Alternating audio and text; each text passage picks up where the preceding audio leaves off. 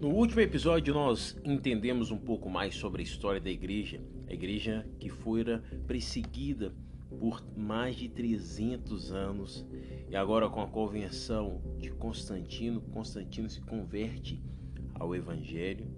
E agora nós vamos ver nesse próximo episódio, nesse que se inicia agora, um pouco mais sobre a história da igreja. Com a conversão de Constantino, o grande imperador romano daquela época, surge a Igreja Imperial. É isso mesmo, o Estado agora começa a entrar dentro da igreja. Como Constantino era o grande imperador romano, ele começa agora a se autodominar, intitular o bispo dos bispos, e agora ele começa a baixar decretos, leis que favorece toda aquela comunidade, todas aquelas pessoas que eram crentes em Cristo Jesus. Constantino era amante do Evangelho. Ele, não somente ele, mas também a sua mãe, é, eram amantes do Evangelho. Eles gostavam muito da palavra de Deus, apesar que, ainda assim, mantinha algumas práticas pagões, se envolvia em alguns rituais mas quem era aquele povo para falar com o imperador que ele estava errado, na é verdade? Com isso tudo, Constantino resolve também mudar a capital de uma maneira bem estratégica para a cidade que nós conhecemos como a cidade de Constantinópolis.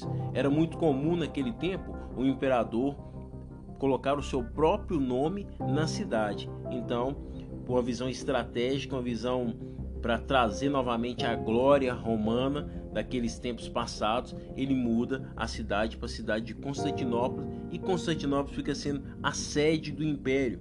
Com isso também, Constantino começa a construir a primeira basílica de São Pedro, é, instituída também em Roma. E ele foi batizado só no final da sua vida. E o novo tempo então surge a igreja. Os templos graciosos, gloriosos nas estruturas romanas foram começados a ser edificados. A igreja que era constituída pela sua grande maioria por pobres, por pessoas que buscavam no evangelho a esperança, um novo amanhã, um sorriso. Agora a classe da elite romana, classe com grande pompa, com grande poder aquisitivo, começa a introduzir para dentro da igreja e os tempos luxuosos, porque afinal o imperador frequentava aqueles tempos. Então a igreja não poderia mais se reunir em casas pequenas, é, muitas das vezes até mesmo escondido. A igreja agora ela era uma igreja que se manifestava. Ela era uma igreja que se apontava de longe e as pessoas sabiam que ali sim era um tempo religioso e com isso também começou as roupas das pessoas que eram bem humildes, os sacerdotes, é, as pessoas que faziam a liturgia do culto mudaram radicalmente. Afinal, tinham sempre ali a presença de um grande governador. E com isso, a igreja sofreu uma nova estruturação e uma grande mudança. Mas não se pode agradar a todos. Então surgiu um grupo de pessoas que não estavam coniventes com aquilo que Constantino estava fazendo. Constantino, por sua vez, eles estavam controlando de certa forma toda a igreja. E com isso surgiu o um movimento que nós conhecemos como monasticismo, os monges do Egito. Preste bem atenção, esses são os montes, os monges do Ocidente.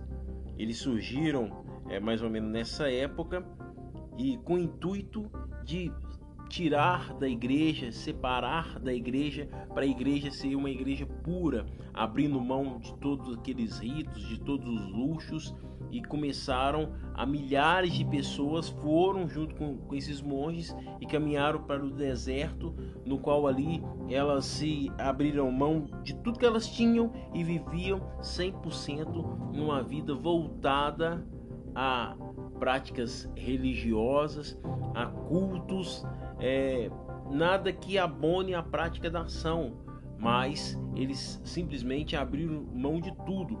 A palavra monge nada mais é do que solitário. E eles viveram assim, de uma maneira bem solitária, de uma maneira bem isolada. E esse foi o primeiro movimento de monges que a história nos relata. Então agora surge um novo movimento, o movimento donatista. Diferente de alguns outros monges, é, os donatistas eram seguidores de, de uma pessoa chamada Donato.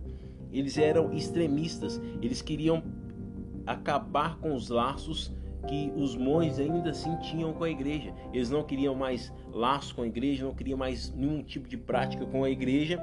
E eles queriam viver falando que só eles que estavam com o evangelho puro, que Roma se, tinha se corrompido, que tinha trazido práticas pagãs para dentro dos cultos e esse movimento foi muito forte, muito forte no norte da África. Continue conosco para saber muito mais. Por aqui, Adson Chagas, encerrando essa transmissão, mas te espero no próximo episódio de Histórias Bíblicas. Um forte abraço, que Jesus te abençoe.